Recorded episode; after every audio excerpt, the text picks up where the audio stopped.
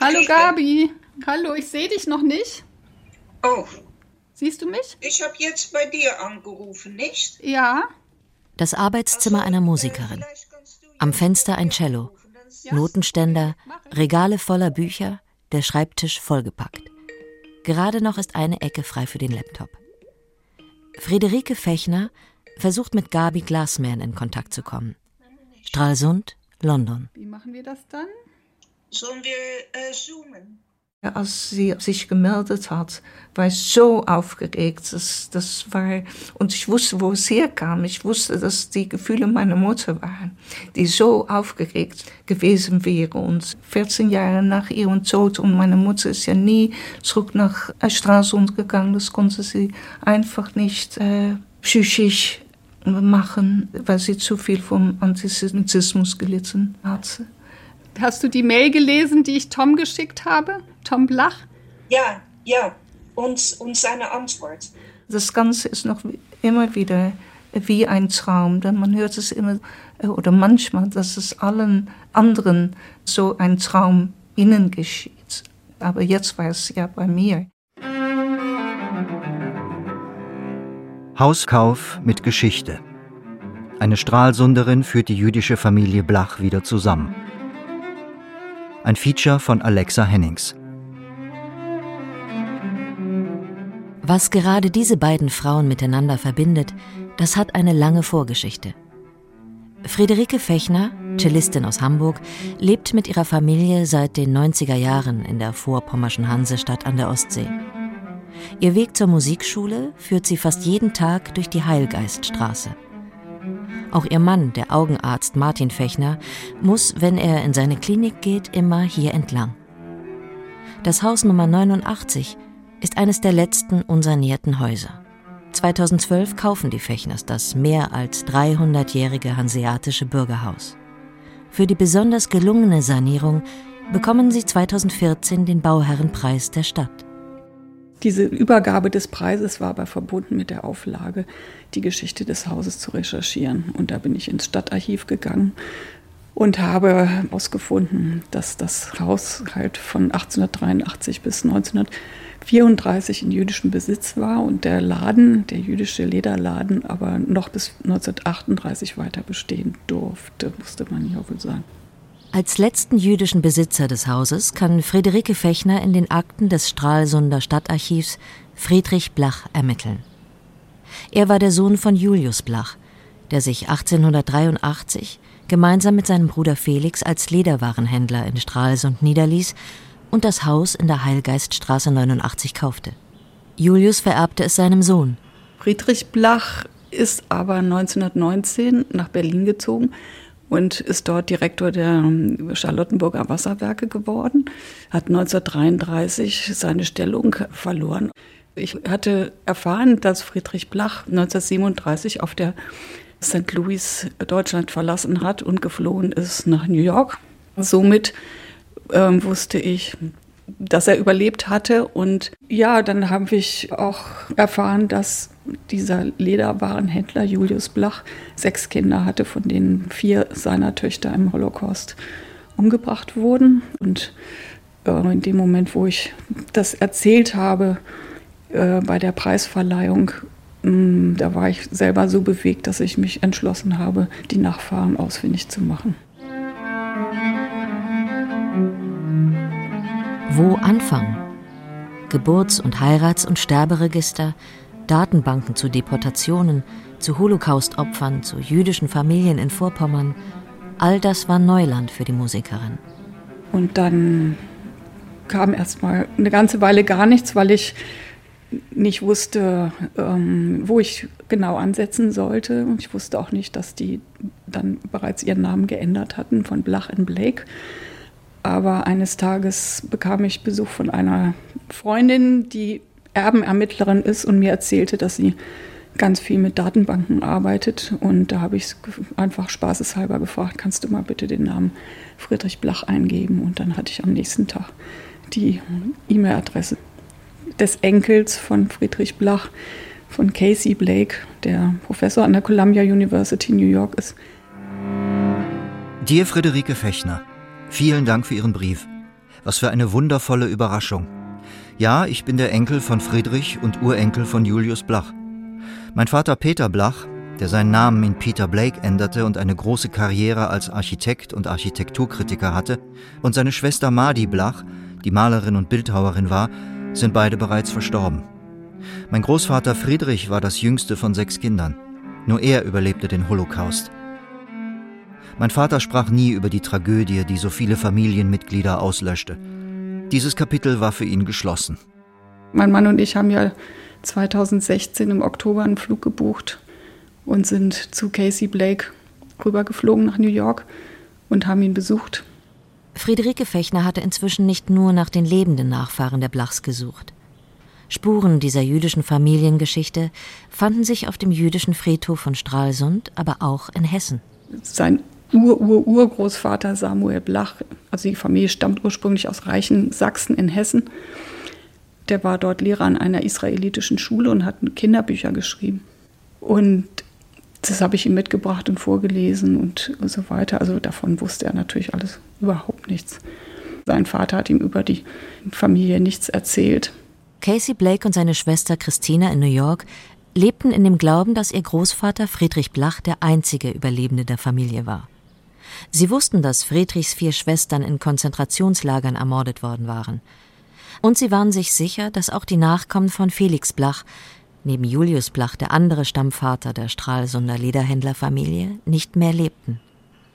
Tatsächlich aber gibt es noch Nachfahren beider Familienzweige. Friederike Fechner fand es heraus. Wir waren ja in New York und haben Casey getroffen und auf dem Rückflug, das Buch hatte ich mir eingepackt, las ich in dem Buch Flucht oder Tod von Wolfgang Wilhelmus. Das sind gesammelte Briefe von ehemals aus Pommern stammenden Juden. Und darin fand ich einen Brief von Rosemarie Simons Josef aus Stralsund. Und da blitzte es natürlich in mir auf, denn der Name Josef kam mir bekannt vor. Gertrud Blach hatte an Max Josef geheiratet. Und ähm, es ging eindeutig aus diesem Brief hervor, dass es da einen verwandtschaftlichen Zusammenhang gab. Und am Ende dieses Briefes schrieb Rosemarie Simons Josef 1984, dass ihr Sohn Peter überlebt hat und jetzt mit 51 Jahren Leiter einer großen Chemiefirma in Amsterdam sei und fünf Kinder hat.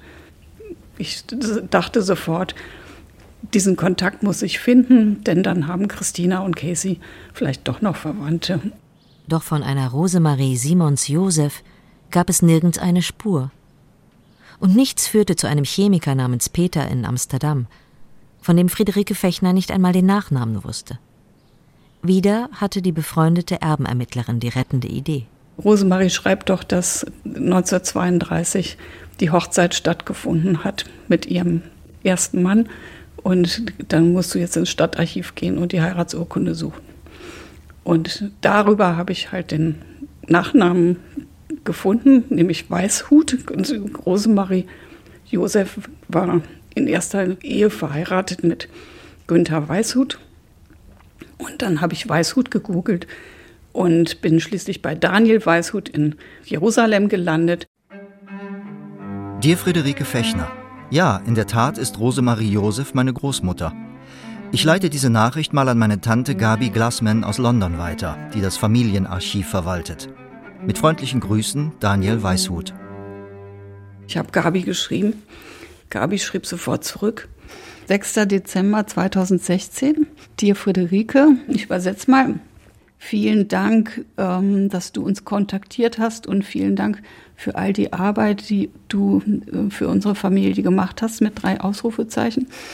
Ich bin wirklich ähm, very excited about it und dachte, die schönste Art zu antworten wäre, dich anzurufen. Also die erste drei Nacht habe ich nicht schlafen können.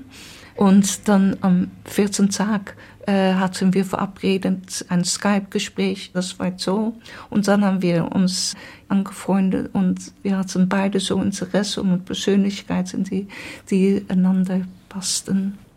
Gabi Glassman ist Psychotherapeutin. Sie lebt seit fast 50 Jahren in London, ist mit einem Engländer verheiratet. Wir haben uns dann zu einem Telefontermin mit Christina zusammen als Skype-Konferenz ähm, denn da traf Christina auch erstmalig auf ihre Cousine Gabi, von der sie ja vorher auch nichts wusste. Und das war ein dreistündiges Gespräch. Unglaublich. Ja, also die Begeisterung und das Erzählbedürfnis war erheblich. Und so bin ich halt äh, zu Gabi Glassmann gekommen.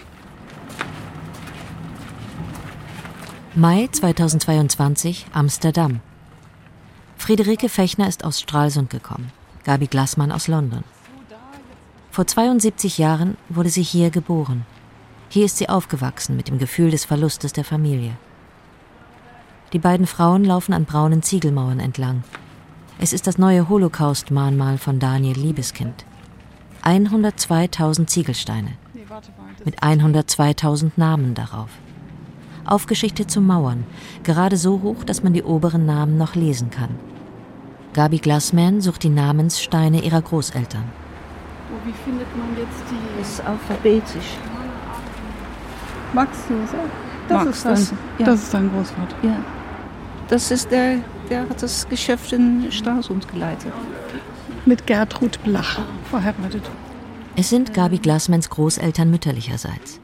Max Josef und Gertrud Josef, eine geborene Blach, waren 1938 von Stralsund nach Holland geflüchtet. Ebenso wie Gabi Glassmans Großeltern väterlicherseits. Sie heißen Simons. So viele Familiennamen erinnern mich an Familiennamen, wo Nachfahren, also die ich gekannt habe, als ich hier aufgewachsen bin. Und dann denkt man, ja, das sind Familienmitglieder Ja. von denen. Äh, also jetzt S, Wen suchst du jetzt noch? meine andere Großeltern. Die ähm, Simons. Simons. Ja, PSP. Aber ich muss meine Großmutter hier auffinden. Amelie Caroline Simons, geborene Rosenberg. Äh, sie war Belgierin. Der Architekt Daniel Liebeskind hat die Mauern so aufgestellt, dass von oben betrachtet in hebräischer Schrift zu lesen ist: Zur Erinnerung an dich. In den Konzentrationslagern wurde man also zu einer Nummer reduziert. Aber für meine Großeltern, meine vier Großeltern, sind also nach Westerbork gebracht und da haben sie noch fast ein Jahr gelebt und dann sind sie auf, am selben Tag deportiert worden nach Sobibor und dann wieder am selben Tag, nach drei Tagen sind sie äh, dann äh, vergast worden. 130.000 waren es? Oder? 140.000 Juden gab es in Holland und äh, also da gab es 30.000 deutsche Juden äh, und 110.000 holländische und äh, von den holländischen Juden sind nur 5.000 zurückgekommen. Also die sind am meisten deportiert worden, weil die dachten, dass die anderen ihre Mitbürger, nicht-jüdische Mitbürger helfen würden. Aber das ist also, der Widerstand hat zu spät angefangen in Holland. Gabi Glassman ist zum ersten Mal hier. Das Mahnmal wurde 2021 eröffnet. Da mochte sie wegen der Pandemie nicht reisen. Doch sie wollte ihrer Stralsunder Freundin unbedingt den Ort zeigen, der an ihre Großeltern erinnert. Sie haben kein Grab. Die beiden Frauen setzen sich, direkt gegenüber dem Buchstaben J. J wie Josef. Meine Großeltern sind also beide in Stralsund aufgewachsen. Ich habe ein Bild mit Ein Foto hat Gabi jedenfalls definitiv nicht gehabt. Und zwar, das war das Haus von 1910 mit dem Julius Blach und dann der Selma Blach im Fenster und auch den vier Töchtern, ähm, Paula, Grete, Else und ähm, Margarete und Gertrud, Entschuldigung. Das ist ein ganz besonderes Foto und darüber hat sich, glaube ich, Gabi auch sehr, sehr gefreut, dass dieses Foto dann aufgetaucht ist.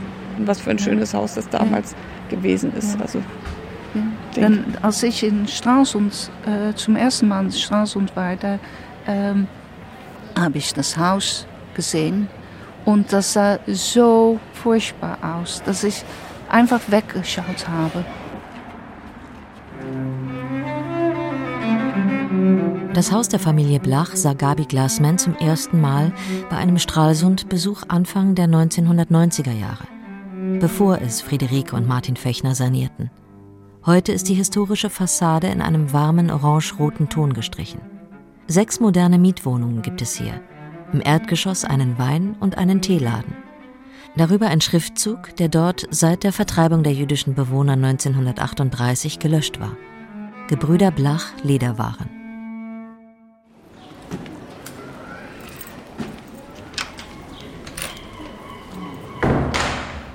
Im Hausflur hat Friederike Fechner Tafeln zur Geschichte des Gebäudes und der Familie Blach anbringen lassen.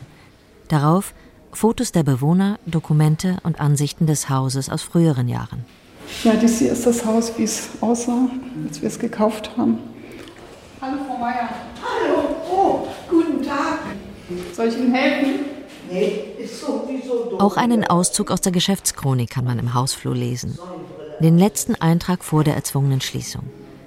Diese Zeilen hat Karl Philipp Blach verfasst. Er war der Cousin des letzten Besitzers, Friedrich Blach.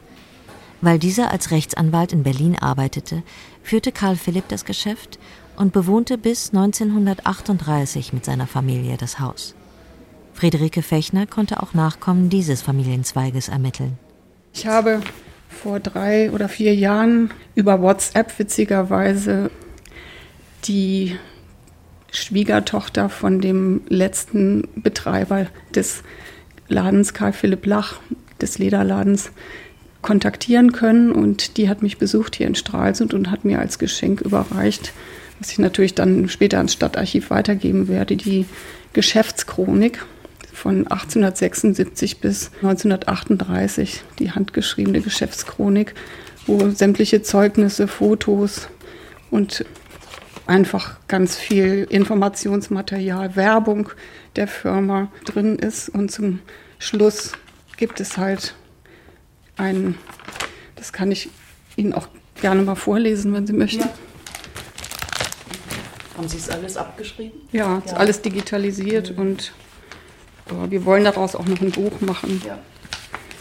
Ähm, ich lese das gerade noch vor. Es ist die Eintragung, die Karl Philipp Blach an seinem letzten Arbeitstag machte. Mein Wunsch, dass das Geschäft für einen meiner Söhne erhalten bliebe, ist nicht in Erfüllung gegangen. Heute, am 21. Juni 1938, muss dasselbe im 73. Jahre seines Bestehens seine Pforten für immer schließen. Drei Jahre, seitdem Drei ich dieses Jahre, Buch schrieb, sind verstrichen. Schrieb, sind verstrichen. Ich habe mich in dieser Zeit redlich bemüht, das Geschäft meines Vaters zu erhalten. Es ist mir nicht gelungen. Ich mühte mich daher, meine Firma zu verkaufen oder zu verpachten. Auch dieses wurde mir nicht genehmigt. So entschließe ich mich zur völligen Auflösung und begebe mich mit meiner Familie nach Berlin, um mich für ein neues handwerkliches Berufsfeld vorzubereiten und dann ins Ausland zu gehen. Während ich dieses schreibe, ist bereits der Keller und der Laden leer, und ich sitze in meiner halb ausgeräumten Stube.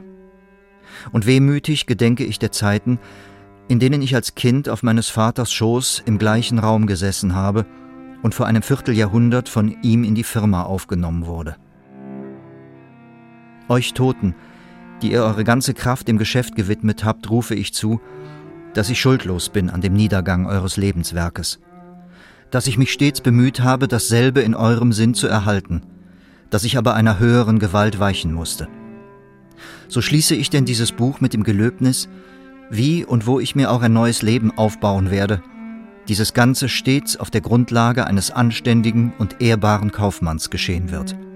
So wie ich es von euch, ihr lieben Verstorbenen, gelernt habe. So wie ich es von euch, ihr lieben Verstorbenen, gelernt habe. Stralsund, den 21. Juni 1938, Karl Blach, ehemaliger Inhaber der Firma Gebrüder Blach. Er hat ja überlebt, aber ist 1946 an völliger Abmagerung, schwerer Anämie und angebrochenem Herzen gestorben. Sein Bruder und seine beiden Söhne sind äh, in, nach Auschwitz deportiert worden und ähm, in Auschwitz umgebracht worden. Dass Karl Philipp Blach überlebt hat, verdankt er seiner zweiten Ehefrau. Er heiratete sie 1935 nach dem Tod seiner ersten Frau. Sie war keine Jüdin, die sogenannte Mischehe schützte ihn vor dem Vernichtungslager. Er hat sich halt ganz doll bemüht, ins Ausland zu kommen. Und ich habe hier den Originalordner mit sämtlicher Korrespondenz, die er in die ganze Welt verschickt hat.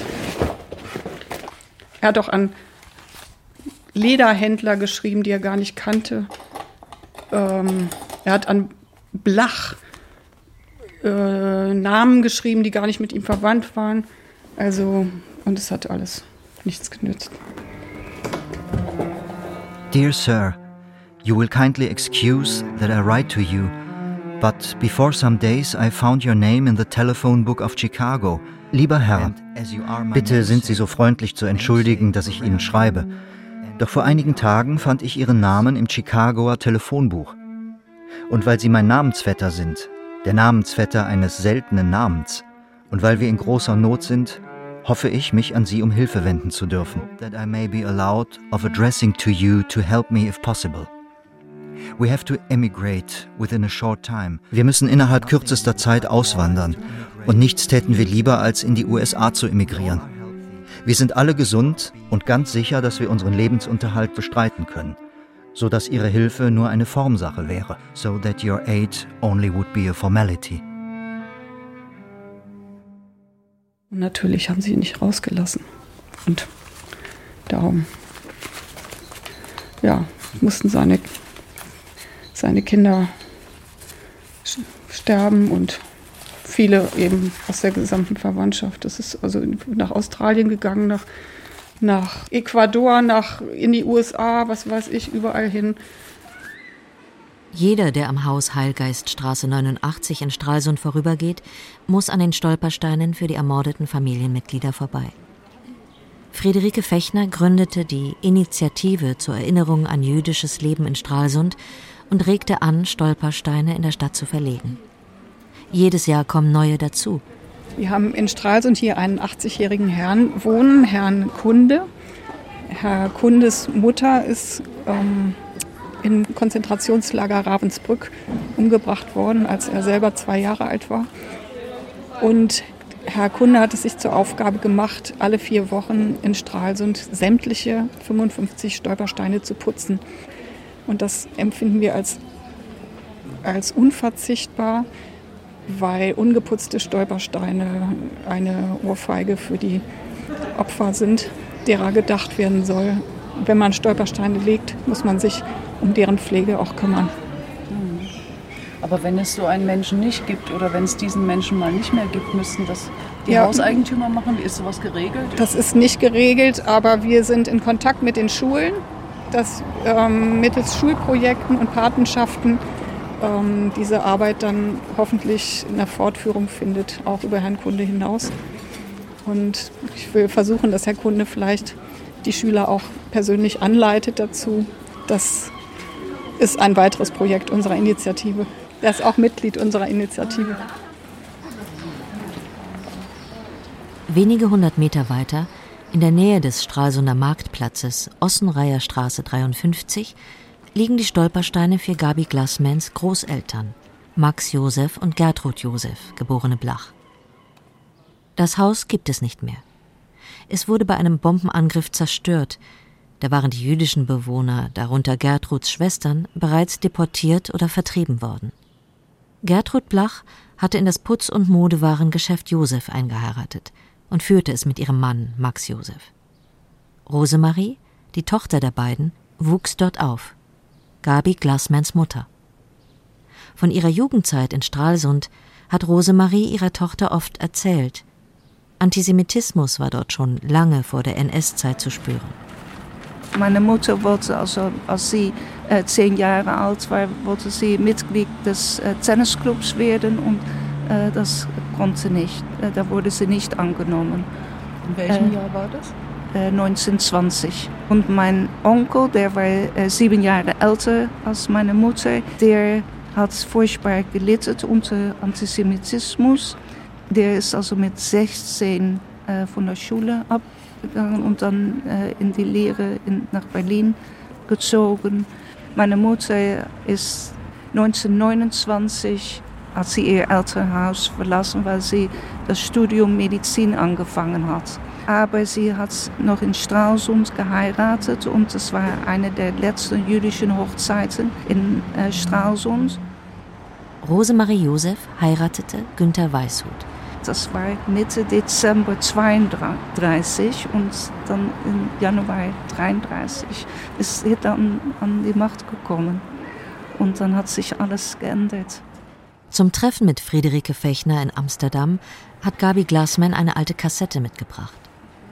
Es ist eine Aufnahme von 1988. Da war sie mit ihrer Mutter bei einer deutschen Schulklasse zu Besuch.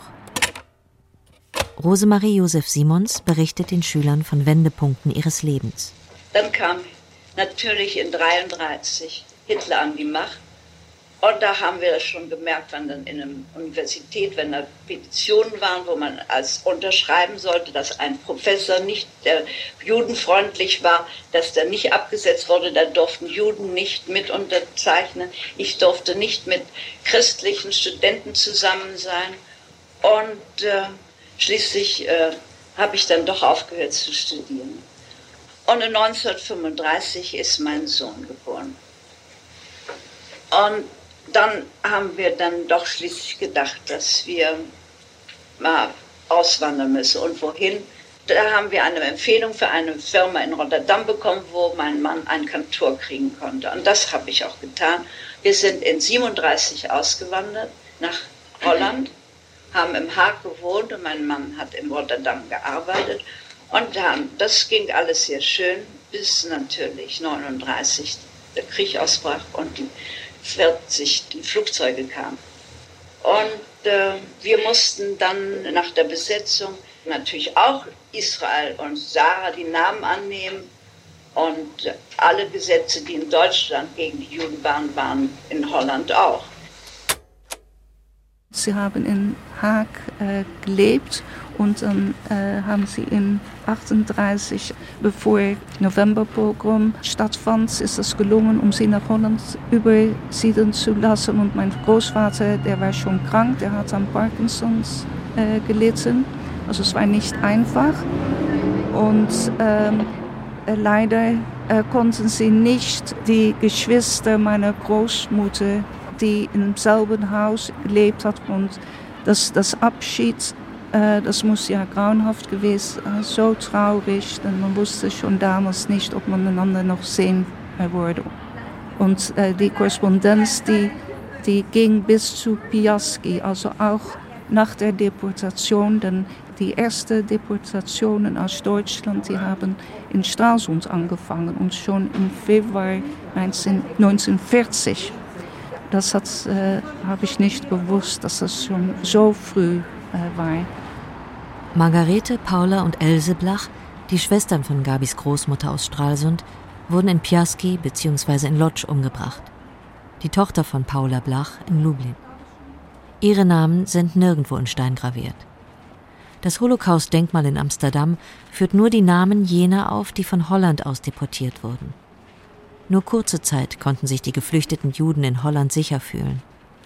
Im Mai 1940 marschierten die deutschen Besatzer ein. Die äh, Bedrohung, die kam immer näher. Und es war natürlich sehr beängstigend. Und dann Ende 41, Anfang 42 war wieder eine neue Verordnung und dann mussten alle nach Amsterdam umsiedeln. Dann die Deutschen waren sehr effizient und äh, die wollten also die, die Juden dann zentralisieren. Jede Straße, wo Juden, da wurde öfters gesagt, dass, wo sie wohnen sollen. Und dann konnte man während den Razzias konnte man einfach die Juden abholen und das war öfters nachts. Aber jedenfalls mussten wir von der Küste weg und äh, sind dann in, äh, untergetaucht. Aber ohne unseren Sohn, denn das warten wir nicht. Ein Kind in einem Zimmer. Wir wussten noch nicht, wie lange das dauern sollte. Und dann haben wir zu sehr netten holländischen Menschen gegeben, die hatten einen Sohn verloren und die haben ihn aufgenommen unter einem falschen Namen, ist in der Schule mit der Bibel gegangen. Das waren ganz einfache Leute. Sie hießen Kossen. Äh, Frau Kossen äh, kam aus Friesland im Norden da wurde dann gesagt, dass Peter ein Neffe war aus Friesland und sein Name wurde geändert in Piet Wijsma, also eine friesische Name. Und die sind verraten. Und mein Sohn aus der Schule kam, da ist sie in der Arme von der Gestapo gelaufen und ist mitgenommen und ist nach Bergen-Belsen deportiert. Das war doch das Schlimmste, was ich jedenfalls von allem anderen erlebt habe. Aber er ist glücklich zurückgekommen. Frau Kossen und ihr sind verhaftet worden und also abgeschleppt. Sie ist nach Ravensbrück, da, da ist sie umgekommen und ihr Mann habe ich, der hat den Krieg überlebt und äh, der kam immer zu uns, als Peter äh, bei uns war. Ich kann mich nicht erinnern, dass er je etwas gesagt hat, dass, dass seine Frau dadurch ihr Leben gegeben hat. Und er war einfach ganz alleine nach dem Krieg. Wij laten de moed niet zakken. Wij houden de kop omhoog. Gabi Glassman hat noch eine andere Kassette mit nach Amsterdam gebracht. Darauf sind Lieder, die holländische Frauen als Häftlinge in Ravensbrück gesungen haben. Immer wenn sie die Musik hört, kommt ihr Frau Kossen in den Sinn, die in dem deutschen Konzentrationslager ihr Leben verlor, weil sie ein jüdisches Kind gerettet hat.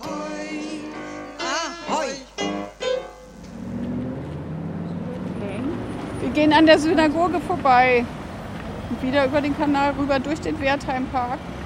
Auf der Suche nach dem Widerstandsmuseum durch das einst jüdische Amsterdam – vorbei am Denkmal zur Erinnerung an den Generalstreik gegen die deutsche Besatzung von 1941. Das einzige große und mutige Aufbegehren der holländischen Bevölkerung wurde blutig niedergeschlagen. Vorbei an der Schouwburg, dem jüdischen Theater, in dem alle Juden unmittelbar vor ihrer Deportation zusammengepfercht und erfasst wurden. Auch Gabi Glassmans Großeltern. Heute ist es ein Mahnmal. Es scheint, als sei die Stadt voll von solchen Plätzen der Erinnerung. Oh, Besitz Nummer 61 ist äh, Widerstandsmuseum. Warte mal, Friederike. Auch das niederländische Widerstandsmuseum ist ein solcher Ort der Erinnerung. Hier wird die Atmosphäre der Kriegsjahre rekonstruiert. Die deutschen Besatzer, die holländische Nazi-Partei NSB, die vielen Mitläufer, die wenigen, die sich aktiv, aber wirkungsvoll widersetzten, ihr Netzwerk aufbauten, um Verfolgten zu helfen. Verfolgten wie Rosemarie, Günther und Peter Weishut, Gabi Glassmans Familie. Äh, ja, da waren also mehr Leute in der NSB als äh, Holländer, die ihr die Juden geholfen haben, um ins Versteck zu gehen. Also die meisten haben einfach nichts gemacht. Ja. Und äh, jetzt weiß ich, dass wenn man nur Zuschauer ist, dass man dann auch äh, schuldig ist. Also man hat davon gelernt, dass man sofort eingreifen soll. Man soll nicht äh, das Vertrauen und abwarten und es wird nicht so schlimm sein. Wir haben ja die Beispiele der Geschichte jetzt. Am System des Widerstands in Holland waren viele sogenannte kleine Leute wie die Kossens beteiligt. Arbeiter, Bauern, Angestellte, Handwerker, die durch ihr eher unauffälliges Leben nicht so unter Beobachtung standen und Menschen bei sich aufnahmen. Andere wiederum, oft Studenten, Ärzte und Pfarrer, besorgten durch ihre Kontakte neue Versteckadressen, falsche Ausweise, Lebensmittelkarten oder waren als Kuriere tätig. Wenn man daran denkt, dann waren sie die noch besonders äh, mutig, weil äh, man ja nie wusste, ob Nachbarn dann die Juden nebendran äh, verraten wurden. Und die bekamen ja 7 Gulden 50 für jede Jude, die sie dann ähm, angegeben haben. 7 Gulden 50? Ja.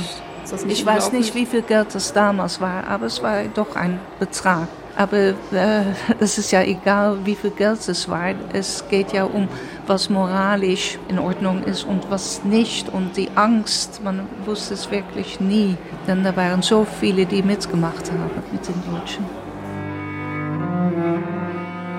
Es gab Verstecke, in denen Gabi Glassmans Mutter und ihr Mann nur wenige Tage bleiben konnten, weil dann schon wieder Gefahr drohte.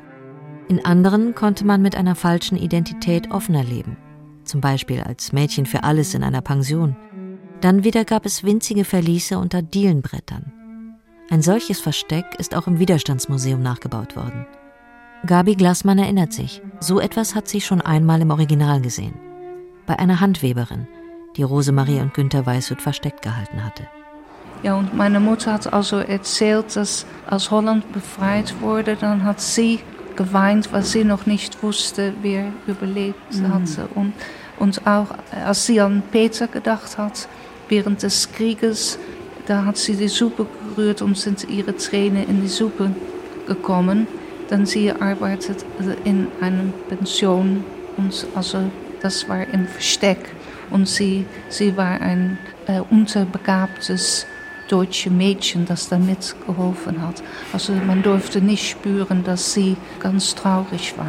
Und auch nicht, Und dass sie klug gemeint. Nein, bestimmt nicht. Nein. Damals war aus Rosemarie Weishut, geborener Josef aus Stralsund, Carla Johanna de Lange geworden, geboren in Krefeld. Gabi Glassman hat einen der falschen Ausweise ihrer Mutter mitgebracht. Ähnliche Dokumente finden sich im Amsterdamer Widerstandsmuseum, ebenso wie gefälschte Lebensmittelkarten und Tulpenzwiebeln. Ich meine, sie hat 42 Kilo gewogen, war wirklich unternährt und äh, hat im Hungerwinter, also von 44 nach 45, hat sie von Zucker, Rüben und Tulpenzwiebel gelebt. Ja, wenn man so bedürftig ist, dann nimmt man, was man bekommen kann. Peter Weißhut war im Alter von acht Jahren allein ins KZ Westerbork deportiert worden. Eines der beiden sogenannten Durchgangslager in den Niederlanden. Von dort aus wurden die meisten Juden in die Vernichtungslager geschickt. Peter Weißhuts großes Glück war, dass er dort seine Lehrerin aus der jüdischen Schule wieder traf. Sie nahm sich seiner an auch später im KZ Bergen-Belsen, wo er ein weiteres Jahr leiden musste. Von dort aus wurde am Kriegsende ein Zug voller Häftlinge Richtung Osten geschickt. Darin Peter, wieder allein. Der Zug wurde dann in Tröglitz, einem Ort im heutigen Sachsen-Anhalt, von der Roten Armee befreit. War gerade das Furchtbare, wie der Krieg vorbei war, auf der Straße, da waren in Holland die Drehorgeln. Jeder war froh und mir liefen immer die Tränen runter, denn ich hat, wir hatten noch keine Nachricht, ob unser Sohn noch lebte. Und dann hat meine Mutter am 13. Juli gehört, dass er noch, das war 13. Juli 45, dass er äh, noch äh, gelebt hat. Da habe ich hier im Handy das Dokument, das Telegramm. Kannst du es lesen? Ja, ich muss es. Beetje gezond in Loosdrecht aangekomen. Watermann. Friederike Fechner hat auch das Antwort-Telegramm der Mutter parat. Sie bekam eine Kopie davon von Peter Weishut, als sie ihn 2018 für ihre Forschungen zur Familiengeschichte der Blachs befragen konnte.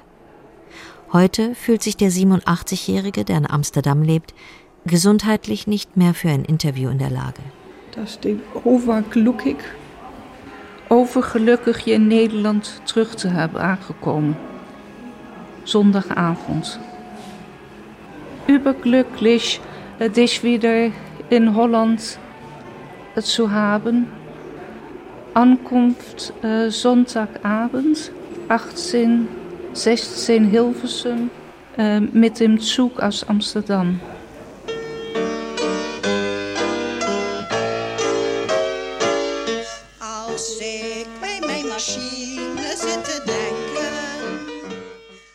Viele Menschen haben zur Rettung ihres Bruders beigetragen. Eine Frau gab dafür ihr Leben. Gabi Glassman erzählt von der Schuld, die ihre Mutter ein Leben lang empfunden hat.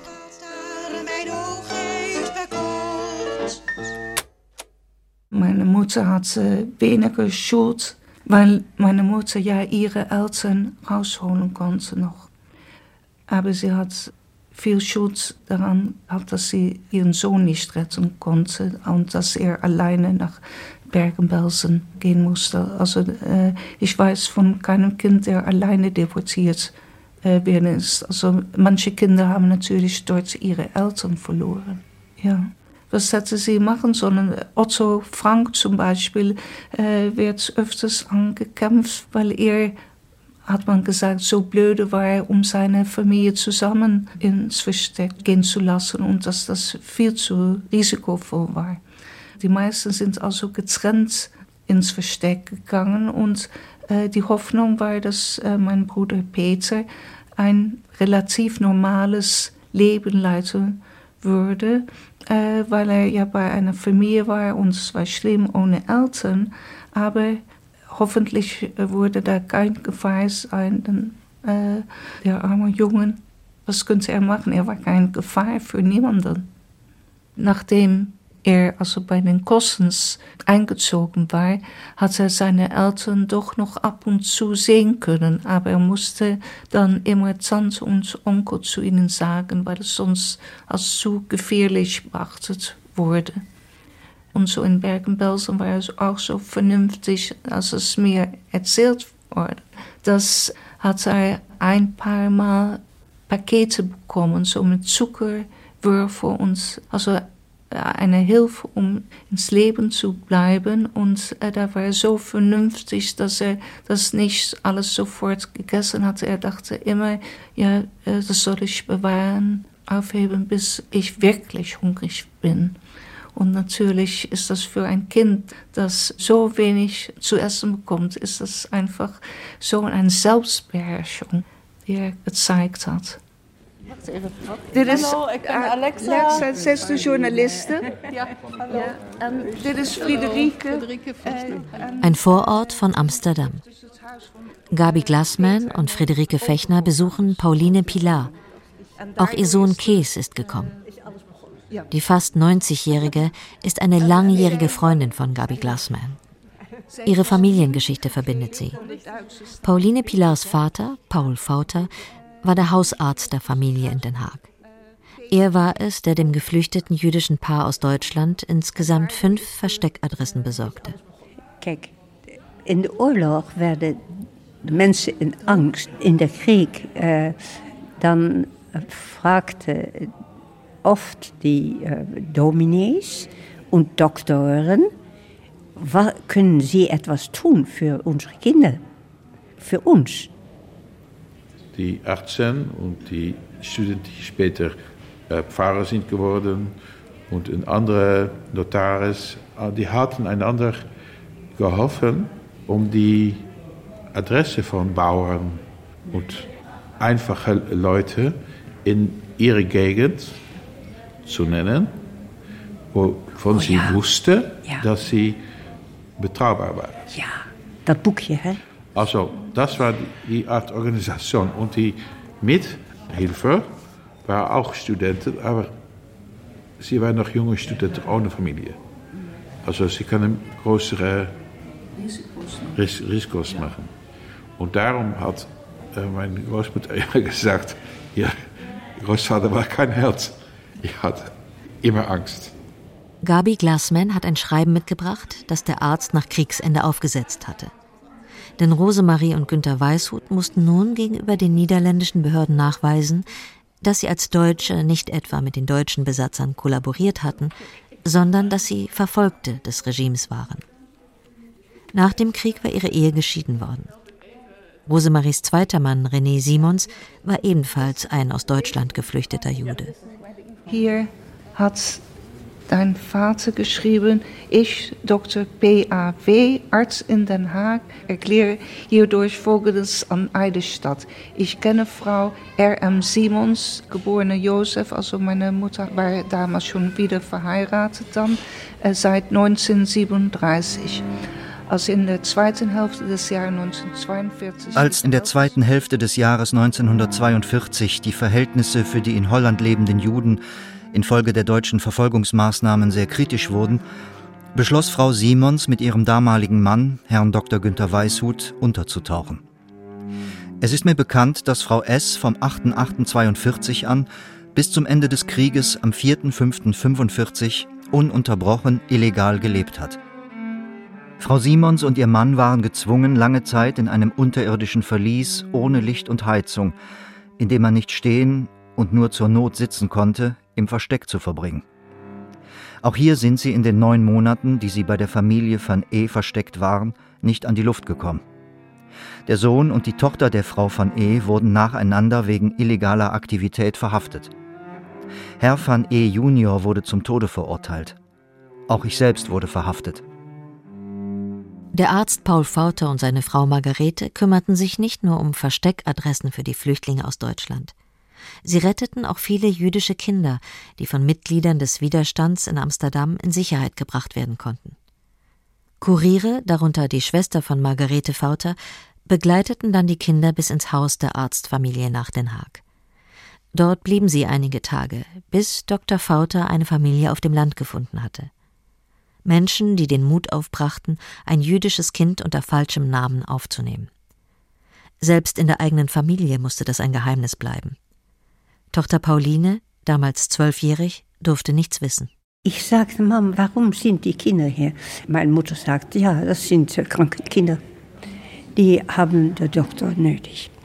Das war das Einzige, was sie sagte. Sie hatte Courage, äh, die Mut, um das zu tun. Habe ich auch meine Großmutter oft gefragt. Aber sie hatte eine Familie mit drei Kindern. Wusste du nicht, was dann könnte passieren, als, als sie werden äh, verraten oder es wird entdeckt. Und sie hat mir gesagt auf Englisch, was ist Kanadien? Sie hat gesagt, ähm, ignorance is a bliss when it's folly to be wise. Wise. Ja, God, Kees, dat je dat nog weet. Sie hat mir das gesagt. Ignorance is a bliss. Also sich nicht realisieren, was konnte passieren. Als man darüber nachdenkt, sollte man das nicht machen. Aber dass wir uns das nicht haben realisiert, hat uns die Courage gegeben, die Überzeugung, wir sollen dies machen. Pauline Pilar hat eine gerahmte Urkunde auf den Tisch gelegt und ein kleines Kästchen. Darin eine Medaille. Die Auszeichnung Gerechter unter den Völkern. Ihre Eltern bekamen sie posthum. Eine Ehrung des Staates Israel für nichtjüdische Einzelpersonen, die ihr Leben einsetzten, um in der NS-Zeit Juden vor der Ermordung zu retten. Bei der Übergabezeremonie war auch Gabi Glassman mit dabei. Sie und andere Nachkommen geretteter Familien füllten einen kleinen Saal. Menschen, die ohne den Mut von Margarete und Paul Fauter nie geboren worden wären. Pauline Pilar nimmt vorsichtig die Medaille aus dem Kästchen. Hier haben Sie die Namen von Paul Antoine, mein Vater, und Margarete Quyen, Vater. Hier ist das Hebräisch und das sagt Le peuple juif reconnaissant. It means the Jewish people in um, thankfulness. In thankfulness, is that English? In gratitude. In gratitude. Und der Spruch auf der Urkunde? Wer ähm, ein Leben, Leben, Leben, Leben rettet, rettet, rettet the, the whole of the universe. Ja, wer ein Leben rettet, rettet das Leben der ganzen Welt. Bei dem Besuch in Amsterdam sind für Friederike Fechner viele Mosaiksteinchen zusammengekommen. Das Bild der aus Stralsund vertriebenen Familie Blach wird immer vollständiger. Gefüllt mit Menschen, Geschichten, Eindrücken, Bildern. Inzwischen fand Fechner Nachfahren in vier Ländern, besuchte viele von ihnen, wurde besucht, organisierte Treffen in London und Stralsund. Und sie war Zeugin vieler virtueller Treffen der Familienmitglieder. Ganz besonders nett fand ich, dass die mich immer in Kopie gesetzt hatten und mich immer sozusagen teilhaben ließen. Also das waren unglaubliche Familienstories, die da stundenlang hin und her geworfen wurden. Also ich habe dazu gar nichts gesagt, ich war nur Zaungast. Aber ich, ich fand das sehr berührend, ja, ich fand das schon toll. Inzwischen wurde die Cellistin für ihr Engagement mit dem Bundesverdienstkreuz geehrt und mit dem Obermeier Award, eine Auszeichnung, die eine Stiftung in den USA an Menschen vergibt, die sich der Erforschung jüdischer Geschichte widmen. Also wir haben sozusagen alle Blachs ermittelt. Also wir sind noch an einer Familie in Südamerika dran, die noch nicht so richtig ähm, Zutrauen gefasst hat. Aber ähm, dann habe ich gesagt, also das hat so eine Welle ausgelöst, das kann jetzt nicht einfach aufhören. Und wir wollen es eigentlich für alle Familien versuchen, auch Nachfahren zu kontaktieren und die nach Stralsund einzuladen, um ihnen hier ihre familiären Wurzeln, wenn sie sie nicht von selbst schon gesucht haben, anzubieten. Eine von unseren Mitgliedern hatte die Idee, ein digitales für sämtliche Stralsunder Juden zu erstellen, die ab 1856 in Stralsund gelebt haben, dort geboren sind oder auch hinzugezogen sind und auch von dort deportiert wurden. Also wir haben alle recherchiert. Wie viele sind über 200? Wir haben also noch viel mehr gefunden als im Stadtarchiv. Seit November 2021 ist das digitale Gedenkbuch der Stadt Stralsund online. Friedchen Blach und Karl Philipp, Gertrud, Margarete, Paula, Ernst, Friedrich, Gerd, Paul Samuel, Hans, Rosemarie.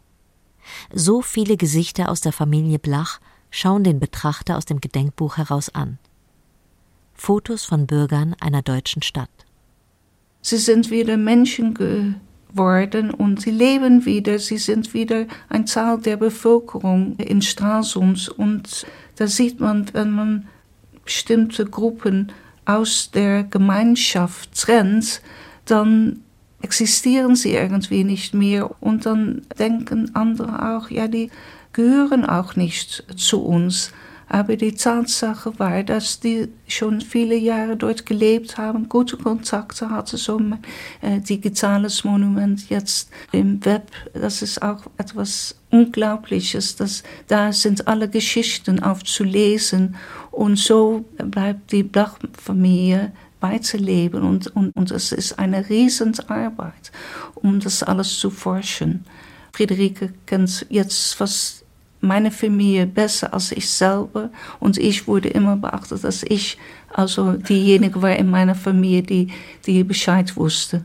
Das ist wirklich einfach sehr bewegend, wie positiv diese Arbeit von den Nachfahren wahrgenommen wird. Und ich glaube, das ist, das trägt auch sehr zur Heilung bei, diese Arbeit, weil die Wunden mitnichten geheilt sind. Für mich jetzt, was es bedeutet, ist, es hat mir enorm mit meiner Identität geholfen. Und so mein jüdisch sein sehe ich jetzt so als eine Linie, die jetzt zurückgeht bis 1730, wo das älteste Dokument also zu Vorschein gekommen ist. Und jetzt also ist kein Bruch zwischen den Gegenwart mehr und der Vergangenheit. Früher konnte ich nur zurückgehen bis zum Holocaust und dann war eine Lücke und jetzt ist es einfach, es fließt und ich habe das Gefühl, dass ich wieder eine große Familie habe. Hauskauf mit Geschichte. Eine Stralsunderin führt die jüdische Familie Blach wieder zusammen. Ein Feature von Alexa Hennings. Es sprachen Nicola Gründel und Daniel Berger. Am Cello Friederike Fechner.